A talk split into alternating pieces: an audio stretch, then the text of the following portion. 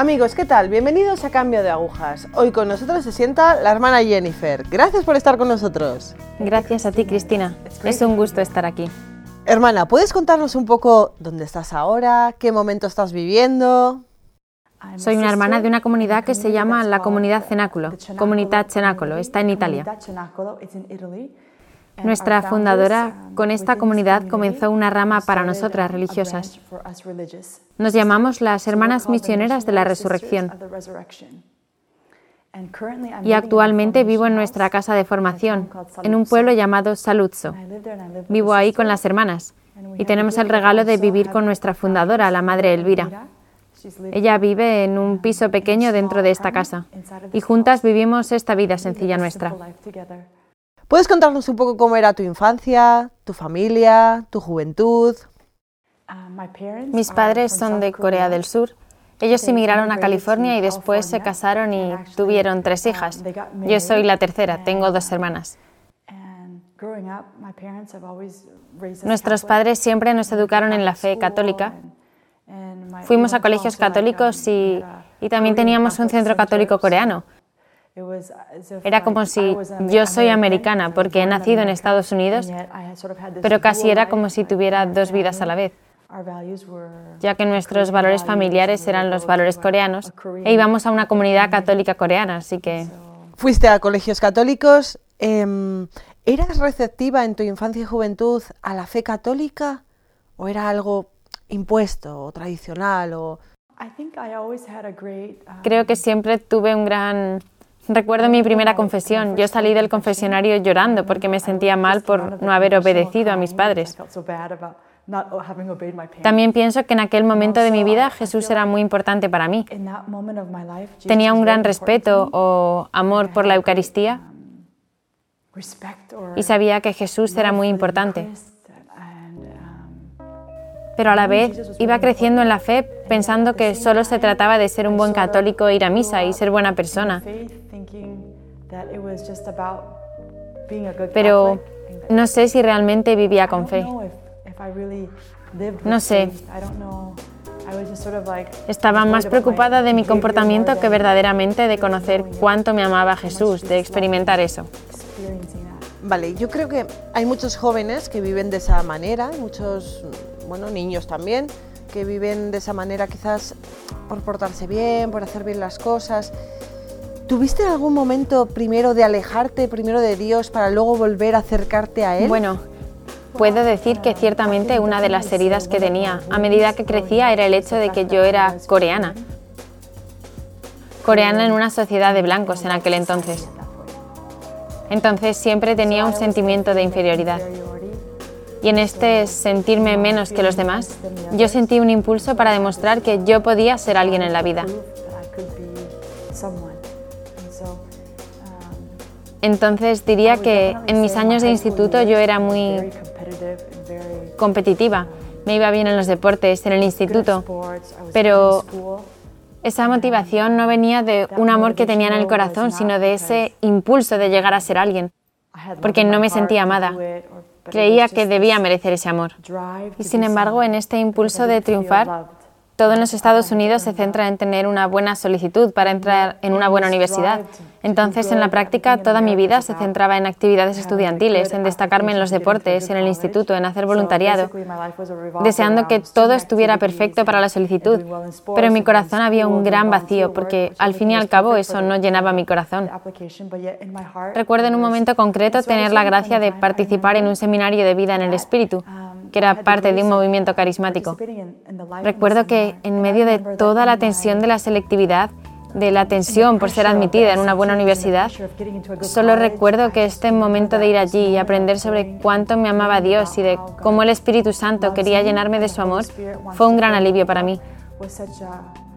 Entonces, este poderoso encuentro con el movimiento carismático a través de las oraciones, las canciones, la alabanza, me dio gran fortaleza. Pero a la vez, en toda esta búsqueda por llegar a ser alguien, yo sé que al mismo tiempo fue como um, si al mismo tiempo empecé a poner más atención a lo que comía y al no querer engordar y a tener una necesidad increíble de ser perfecta. Eso continuó en la universidad y ahí empeoró. Y luego aprendí malas costumbres de las otras chicas de los dormitorios y de los otros atletas y demás. Durante el instituto, cuando comenzaste esta preocupación por tu apariencia, por las buenas calificaciones, por ser mejor, los amigos, las influencias que te rodeaban, ¿te elevaban hacia Dios o tiraban de ti hacia abajo? En realidad, ya que lo pienso, en verdad no tenía amigos. Iba al instituto y lo más importante para mí era lo que estaba haciendo y logrando. Entonces, mis compañeros del equipo, del equipo de baloncesto y de tenis, estábamos ahí para jugar y practicar juntos, pero no era como que yo tuviera una vida social fuera del instituto. Porque también en aquel tiempo yo tenía un poco de miedo de las personas que se iban de fiesta. Eso no era algo que yo quería hacer. No me parecía correcto. Tampoco quería hacer cosas malas. Yo nunca hubiera tomado droga o ponerme a fumar porque eran cosas que a mí no me parecían correctas. Simplemente me concentraba en el instituto, me concentraba en los deportes. Esto me sacó de otras cosas, pero tampoco me llenaba. Eran mi todo, pero no me daban la alegría de mi vida. Vale, comentas de tu vida universitaria, ahí quizás empeoraron las cosas. Em, ¿Clamaste alguna vez a Dios? Eh, no sé, ¿te cuenta de que las cosas no iban bien y volviste a pedir ayuda a Dios? ¿Volviste al Señor? Pasó algo interesante antes de irme a hacer mi primer año de universidad, porque mi meta era entrar en el equipo de baloncesto de la universidad, porque no había obtenido una beca. Esta era mi meta. Recuerdo que conocí a una hermana, una religiosa, que me preguntó, ¿alguna vez has pensado en la vocación? Y yo pensé, no, no.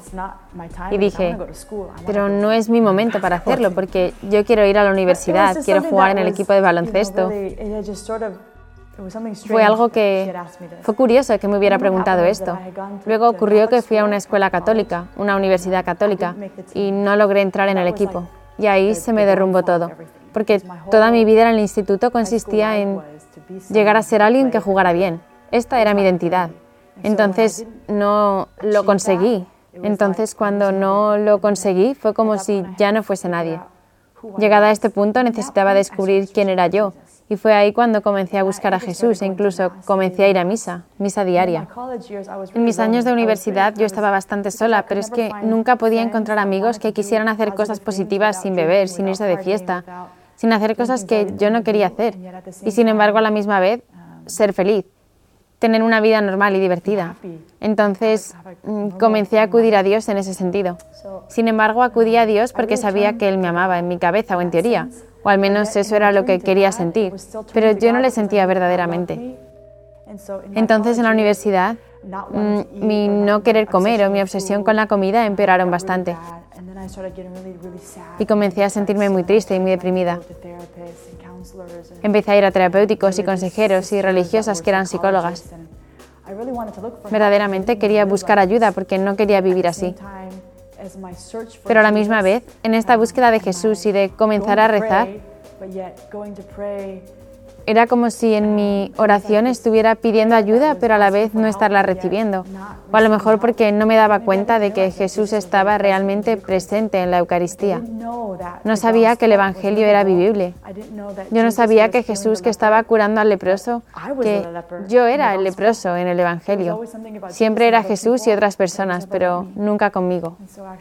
De hecho, cuando por fin me derrumbé después de terminar la universidad, Recuerdo también que casi no pude terminar la universidad porque me sentía tan agobiada y me desesperaba. Recuerdo llegar a casa una noche de la universidad y que tenía que terminar la tesis. Para acabar la universidad tenía que acabar la tesis. Y recuerdo aquella noche, ¿qué estoy haciendo? ¿Cuál es el sentido de todo esto? No estoy viviendo bien. Necesito terminar esto, pero ¿para qué? ¿Terminar la tesis? ¿Para qué? Porque pensaba en el instituto hacer todo lo necesario para entrar en una buena universidad, ir a la universidad, hacer todo lo que necesites que hacer y luego qué, para obtener un máster, un doctorado y luego qué, y luego qué, ¿sabes? Entonces, gracias a Dios, recuerdo caminar por una calle pensando, si pasa un coche, gracias a Dios, a lo mejor me muero. Nunca hubiera querido hacer nada de eso, pero solo estaba pensando, Señor, tiene que haber algo más, tiene que haber algo más en mi desesperación. Y vas a contarnos un poco cómo es ese cambio, pero yo antes de eso quiero preguntarte, a ver, nos cuentas que, claro, experimentabas una tristeza, experimentabas un, vacío interior, y estoy pensando en todos esos jóvenes que están experimentando también esa tristeza, ese vacío interior, y cómo llegan esos jóvenes a Dios, cómo vuelven otra vez a, o, que desconocen a Dios y por eso tienen quizás esa tristeza, ese vacío. ¿Cómo, ¿Qué les dirías tú a estos jóvenes para que ese vacío se llenara, para que conocieran a Dios? ¿Qué, qué les dirías? Yo descubrí el sentido de mi vida cuando me encontré con Jesús verdaderamente y con nuestra madre, Medjugorje. A través de las enseñanzas de la Madre Elvira comprendí con mucha claridad porque lo que realmente me impactó fue lo que ella dijo. Hay muchas personas deprimidas en este mundo, mucha gente triste en este mundo. Y dice, pero la depresión no existe. La depresión es el hecho de que tenemos muchos dones en nuestra vida, tenemos muchos talentos, y si no los usamos, si no usamos esos talentos, toda esta energía, todos estos dones recaen sobre nosotros y nos rompen. y toda esta energía se vuelve tristeza. Y entonces es cuando nos deprimimos porque no los usamos ni dieron fruto. Esto es como cuando Jesús en el Evangelio dice que debemos entregar nuestra vida. Cuando entregamos nuestra vida, encontramos nuestra vida. Así que fue el encontrar esta nueva manera de vivir, de pensar. Mi vida no consiste solo en hacer lo que el mundo dice, haz esto o lo otro. Consigue esto o lo otro, compra este coche, consigue este trabajo y obtén este doctorado todos estos títulos y demás no van a hacerme feliz. Incluso el encontrar el mejor hombre no va a hacerme feliz. Lo que me hace feliz es descubrir que mi vida es amada por Dios y que mi vida es especial y que estoy aquí y que mi vocación como mujer es amar, es servir. Entonces, esto ha cambiado todo para mí, porque ahora si barro el suelo lo hago por amor. Si tengo que estudiar, quiero estudiar por amor, no por llegar a ser alguien. Porque ya soy amada, soy una hija de Dios. Pero no me di cuenta de esto hasta que tuve mi encuentro con Jesús. Esto, esto cambió todo. Vale, ¿nos puedes decir cómo cambió todo? ¿Cómo entras a la universidad? ¿Cómo conoces a la hermana Elvira? ¿Cómo acabas en la comunidad del cenáculo? Gracias a Dios terminé la universidad y luego pedí hacer un año de voluntariado en una comunidad. Siempre había tenido en mente ir de misiones o algo por el estilo. Pero a la vez, muchas de las comunidades u organizaciones de voluntariado no me aceptaron porque ya había sido sincera. Tengo problemas con la comida, tengo problemas con depresión. Yo estaba recibiendo ayuda psicológica, estaba yendo a consejeros. Muchas de ellas me decían, necesitas recibir ayuda. Después a lo mejor puedes venir. Pero sí hubo una organización que me aceptó y estuve ahí un año. Y durante las vacaciones de verano, antes de cuando tendría que empezar mi trabajo, mi madre me propuso ir a un festival para jóvenes católicos en Medjugorje. En aquel momento, en verdad, yo no tenía ninguna relación personal con la Virgen. La idea de ser una mujer que debe servir, la idea de ser una mujer que debe ser humilde, no era algo que yo quería. No quería nada que ver con eso. Para mí el rezar el rosario era aburrido y me hacía quedarme dormida. Pero mi madre, siendo una madre, ella sabía que yo estaba pasando por muchos problemas y a lo mejor pensó que ir a ese festival me podría ayudar. De hecho, fue una gracia de Dios porque justo yo había leído un poco acerca de Medjugorje antes de decidir ir y el oír aquellas historias de grandes conversiones, de personas que habían tenido grandes conversiones, pensé, Jesús, si me estás llamando ahí, cambia mi vida. Estaba dispuesta a cambiar mi vida. Y allí conocí a una mujer que conocía a la madre Elvira y a la comunidad, que es conocida por atender a gente con adicciones a la droga, jóvenes con adicciones, adicciones a cualquier cosa, al alcohol, drogas. En mi desesperación verdaderamente experimentaba que yo era una drogadicta con la comida. Yo era una drogadicta con mi tristeza. Ya no sabía cómo vivir. Entonces cuando esta mujer me dijo, sabes, yo creo que esta comunidad te puede ayudar. Yo verdaderamente quería ser ayudada. En esos días fui a visitar la comunidad porque yo no tenía ni idea qué era esta comunidad cenáculo. Yo sabía que eran drogadictos y sabía que habían sido personas desesperadas y que habían hecho cosas malas, pero vi la luz en sus ojos y los vi cargando esas carretillas y trabajando bajo el sol ardiente diciendo, Dios te salve María, llena eres de gracia, el Señor está contigo y luego al otro chico responder desde el otro lado, Santa María, Madre de Dios. Y me decía, Dios mío, estos son jóvenes que no están avergonzados de rezar en alto. Veía todos estos jóvenes caminando, religiosas jóvenes, sacerdotes franciscanos jóvenes, jóvenes con el rosario en mano, rezando en público y pensé, Dios mío, qué extraño, nunca había visto algo semejante. Y me animó a pensar, Jesús, si esto es lo que necesito para cambiar mi vida, para tener esa felicidad, para tener ese deseo de vivir. Y escuchando los testimonios de vida de aquellos chicos y chicas acerca del sufrimiento que estaban viviendo en su interior y que eran capaces de hablar de ello. Yo había ido a psicólogos, pagué a un psicólogo para hablar acerca de mis heridas y nada había cambiado. Sin embargo, estos chicos estaban aprendiendo de la escuela de la vida, de la Madre Elvira, a ponerse de rodillas, a hablar de sus problemas con los demás, pero pero más que nada acudir a Jesús, a la Eucaristía, a ponerse de rodillas, rezar el Santo Rosario, y esto se había vuelto su terapia. Y de hecho recibían a Jesús en la Eucaristía, y el hecho de que la confesión es mucho más que una sesión de terapia con un psicólogo, porque Jesús en ese momento sana, en ese momento Jesús da su bendición. Fue entonces cuando todas estas cosas que había hecho durante toda mi vida empezaron a tener sentido. Fue como un clic, fue como un clic, se encendió la bombilla y todo lo que anhelaba para mi vida empezó a hacerse realidad. Mi fe empezó a hacerse realidad. Jesús era real. Creo que el momento de cambio sucedió cuando fui a Medjugorje, en mi desesperación y que mi cruz, mi desesperación me hizo ponerme de rodillas y descubrir que yo era el leproso que gritaba, Jesús, hijo de David, ten piedad de mí. Yo era la mujer hemorroísa que clamaba, Señor Jesús, si tan solo pudiera tocar tu manto, tú me sanarás. Este era mi grito, nunca había clamado así jamás. Supongo que en este grito Jesús respondió mi oración y todo empezó a darse, todo comenzó a cobrar sentido en mi vida. Y leer el Evangelio empezó a cobrar sentido. Y Jesús empezó a hacerse realidad y concreto. Ya no era solo una historia, ya no era solo el libro de la Biblia, era Jesús, el encuentro con Él. Después de que clamaste al Señor, de que fuiste a Meyugore, de que volviste otra vez, ¿qué pasó? O sea, volviste, por ejemplo, tuviste una experiencia con la confesión, tuviste una, no sé, un, perdón, tuviste que decirle al Señor, mira, he hecho esto y... Fui a confesarme y recuerdo estar llorando tanto que ya no tenía más pañuelos, que el sacerdote me dio su pañuelo de bolsillo porque estaba llorando tanto. Bueno, Sentía un deseo de cambiar mi vida y un verdadero arrepentimiento de todo lo que odiaba de mi vida. Tenía que cambiar. Recuerdo pedirle a la Virgen, le dije, por favor, María, dije, si Jesús y tú podéis cambiar mi vida, si puedes enseñarme a vivir, hazlo, por favor. Pero si no aprendo otra manera de vivir, preferiría morir. Es como si estuviera diciendo, o aprendo a vivir o prefiero morir. Haz algo, por favor. Entonces, en esos días, había conocido a la Madre Elvira el primer día y ella me había invitado a regresar a la comunidad de hombres. No teníamos casa de mujeres ahí. Entonces, cada día volví al noveno día de la peregrinación. Cuando tenía previsto regresar a casa, pensé, vale, ya no la he vuelto a ver, no sé qué hacer, no sé qué será de mí. Yo estaba rezando frente a una estatua del Padre Pío y en un cierto momento dije, vale Jesús, si esto no es para mí, mañana me iré a casa. Justo en ese momento la madre Elvira salió de su pequeña casa. Era la madre Elvira, así que le dije, madre Elvira, ¿qué debo hacer? Y ella dijo, siempre a través de un traductor, porque yo no sabía hablar italiano.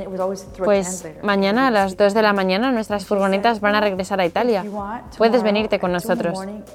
Y pensé, quiero ir, quiero conseguir ayuda, pero necesito contárselo a mis padres. Tengo que dejar mi trabajo. Yo pensaba que regresaría a casa y luego entraría. No sabía qué esperar. En ese momento ella dijo, por supuesto que puedes regresar a casa, pero no creo que regresarías aquí. Y experimenté que el Espíritu Santo me decía, ella tiene razón. Súbete al barco y haz algo. Entonces esa tarde llamé a mis padres y les dije, eran las 2 de la mañana en Los Ángeles, y dije, mamá y papá, por favor, he conocido una comunidad, creo que puede salvar mi vida. no vayáis al aeropuerto, no voy a regresar a casa. Era una tarjeta telefónica de 10 minutos y ellos me decían, no, Jennifer, ¿qué estás haciendo? Y yo les decía, por favor, sé que esto no es lo más correcto, pero por favor avisad que dejo el trabajo. Decirles que no voy a ir, arreglad mi cuenta bancaria, haced algo. Fue un momento de, yo vi 10 segundos, 9 segundos, 8 segundos. No, Jennifer, os quiero mucho, mamá y papá. Y se acabó. Y luego me fui a la comunidad con mis maletas y fue una gran ayuda el apoyo que recibí, el grupo de la peregrinación que fue conmigo. Estoy segura que ellos estaban rezando por mí. Incluso ellos mandaron una de mis maletas a casa, a California. Me metí en la furgoneta con la comunidad y comencé mi camino de resurrección en comunidad. ¿Cómo empezaste a cambiar? ¿Cómo empezó la vida en comunidad? ¿Dónde experimentas tú ese clic del Señor? Bueno, el primer año fue muy... El principio fue bastante difícil porque yo no entendía italiano y la cultura era muy diferente. Y yo no conocía nada de la comunidad, no conocía las normas que vivimos que nos ayudan a desapegarnos de las cosas mundanas. Y una gran paranoia que tenía era que todos sabían que yo estaba ahí por mis problemas con la comida. Entonces, ir a la mesa, vivimos de la providencia y tener que comer lo que pusieran en mi plato y no poder controlarlo, no poder decir no, porque vivimos de la providencia. Entonces, lo que recibes es lo que comes. Eso fue providencial para mi sanación porque tenemos ángeles custodios. Mi ángel custodio era una mujer eslovaca que traducía todo para mí en inglés. Vale, ¿puedes explicarnos un poco qué es un ángel custodio? Pues cuando entramos en comunidad y no entendemos nada de la comunidad, um, son la primera presencia real de Jesús en nuestras vidas, porque nos dan una persona que está con nosotros 24 horas al día. Así que al despertar, ella está allí. Ella nos ayuda a hacer nuestro trabajo, a hacer nuestra cama, nos enseña qué es lo próximo que vamos a hacer, nos enseña a limpiar, nos enseña todo. Es como si volvemos a ser niños y necesitamos de nuestro ángel custodio. Ella fue una gran ayuda para mí. Fue providencial porque en mi desesperación de no poder controlar mi comida, ella me enseñó. Me dijo, mira, imagínate que Jesús está preparando esta comida para ti y te la está trayendo y que es Él el que está decidiendo cuánto debes comer. Así que no te preocupes, no te vas a morir porque es Jesús quien te la está preparando. Y esto fue algo muy importante para mí porque fue aplicar la fe y no estar pensando en si iba a engordar o en si iba a quemar calorías o si eso me iba a hacer daño o si era saludable. Todo eso invadía mi mente, se había vuelto una obsesión. Y poco a poco pude decir, Jesús, tú me has traído esta comida. Quiero confiar en ti y me lo quiero comer. Pero esto tomó bastante tiempo. Recuerdo que una vez ella me dijo, porque siempre era una tragedia para mí ir a comer. Era una tragedia para mí. Ella dijo, no te preocupes, Jennifer. Llegará el día en que estés a la mesa para comer y ya no estarás pensando en la comida o en qué estás comiendo. No tendrás esta paranoia. Un día tus pensamientos estarán serenos. Un día, y pensé, Dios mío, eso parece tan lejano, tan lejano. Parece imposible, imposible. Cuando pienso en mi vida hoy, yo le había dicho a Jesús y había clamado a Jesús, Jesús, sáname, Jesús, sáname. Yo sé que mi vida no debería estar centrada en estos pensamientos, no deberían ser una obsesión. Poco a poco, a medida en que puse mi vida delante de Jesús sacramentado, poco a poco, a medida que rezaba el rosario y que repetía, Dios te salve María, Santa María, a medida en que pude ir venciendo mis miedos, viviendo una vida fraterna, teniendo que hablar, siendo capaz de hablar de lo que estaba ocurriendo en mi interior, mis dificultades, mis miedos. Ser capaz de hablar de ello fue muy liberador, terapéutico incluso. En vez de ir a un psicólogo, aprendí que era capaz de hablar y no ser juzgada, de hablar y no tener miedo de que me fueran a dejar de amar, de ser aceptada. Yo era aceptada. Todo esto vino a ser una manera de aprender a amar mi vida y cuanto más aprendía a amar mi vida, más me daba cuenta de que Jesús me amaba y que yo no era un error y que yo no era terrible, que no era fea, y todo esto empezó a sanar esta parte de mí. Esto me abrió a la vida y ya no me centraba en mi herida. Se volvió vida. Brevemente, ¿nos puedes contar cómo conociste tu vocación? Y en el descubrir que era amada y el encontrarme con Jesús sacramentado y en descubrir que yo tenía mucha vida para dar, ya no estaba deprimida. Siempre tenía una monja en el fondo de mi mente que me decía, ¿alguna vez has pensado sobre tu vocación? El regalo fue que yo había escrito a la madre Elvira y que ella me había invitado a hablar con ella y me dijo, mira, tú me escribiste. Si quieres, dentro de unos días vamos a comenzar el nuevo grupo de novicias. No tengas miedo a descubrir a lo que Jesús te está llamando. Y ella me ayudó a ver realmente. Y a medida en que Jesús me iba sanando más y más mis heridas, descubrí que tenía que amar a todo el mundo. Quería ir a las misiones y quería lo que yo había deseado antes, antes de estar deprimida y de comenzar a morir, regresó. Hermana Jennifer, me he quedado sin tiempo. Gracias, gracias por este testimonio, gracias por descubrirnos la vocación, gracias, gracias por estar hoy con nosotros. Gracias a ti, Cristina. Gracias. Amigos, me he quedado sin tiempo pero nos vemos en el próximo programa de Cambio de Agujas. Gracias por estar ahí.